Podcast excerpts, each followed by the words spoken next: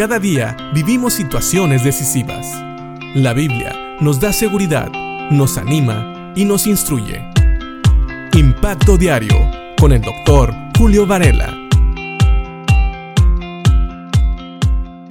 Cuando hablamos de la oración, muchas veces decimos o definimos la oración como una conversación con Dios. ¿Sabes? Eso es muy importante.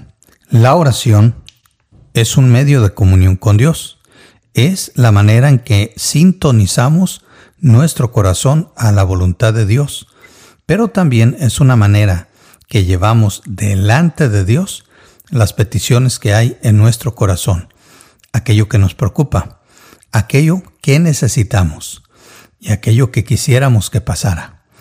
Así que cuando oramos con Dios, estamos hablando con Él. Y en la Biblia hay muchas oraciones que podemos tomar como ejemplo de cómo pedir por otros y por nosotros mismos. Hoy quisiera que viéramos esta oración en segunda a los tesalonicenses en el capítulo 1, en el versículo 11, donde Pablo, Silas y Timoteo siguen orando por los tesalonicenses. Y sabes, si a veces no sabes cómo orar por tus hermanos o inclusive por tus hijos, sobrinos, nietos que son creyentes, esta es una buena oración. Claro, sabemos que las oraciones también son conversaciones que nacen del corazón, pero aquí hay dos elementos que pide Pablo que tal vez nosotros podemos también pedir por otros, por aquellos hijos de Dios que están cerca de nosotros y que amamos. Fíjate bien lo que piden Pablo, Silas y Timoteo por los tesalonicenses. Dice este versículo 11 del capítulo 1 de la segunda carta de tesalonicenses.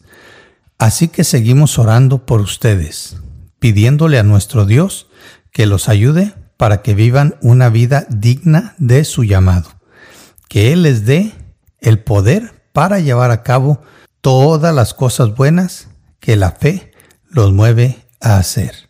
Sí, dos cosas muy importantes.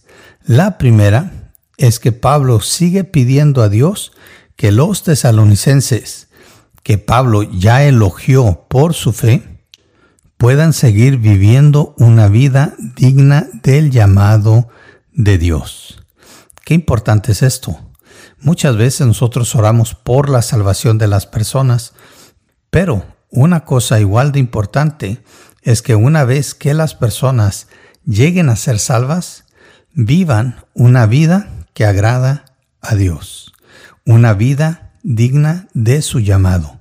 Hemos sido llamados a ser hijos, siervos de Dios, embajadores que llevan el mensaje de la salvación, el mensaje del Evangelio a aquellos que no le conocen. Tenemos que vivir de una manera digna de nuestro Señor. Pero también Pablo pide que Dios les dé a los tesalonicenses el poder para llevar a cabo todas las cosas buenas que la fe los mueve a hacer. Dios ya preparó buenas obras para todos sus hijos, para que andemos en ellas, y claro que las hacemos por fe, porque creemos en Dios, porque creemos en su voluntad, porque creemos en su plan perfecto, Así que espero que tú también seas movido por Dios para cumplir con esas buenas obras que Él ya preparó y que la fe te mueve a hacer. Dos cosas importantes que nosotros podemos orar, que se cumplan en nuestras propias vidas o que podemos orar por nuestros hijos, nietos, sobrinos, familiares que ya son creyentes y también por nuestros hermanos en Cristo. Que vivamos todos de una manera digna de nuestro llamado y que llevemos a cabo todas las cosas buenas que la fe nos mueva a hacer. Y espero que también ores así y que esto también se cumpla en tu vida y en la mía. Piensa en esto y que Dios te bendiga.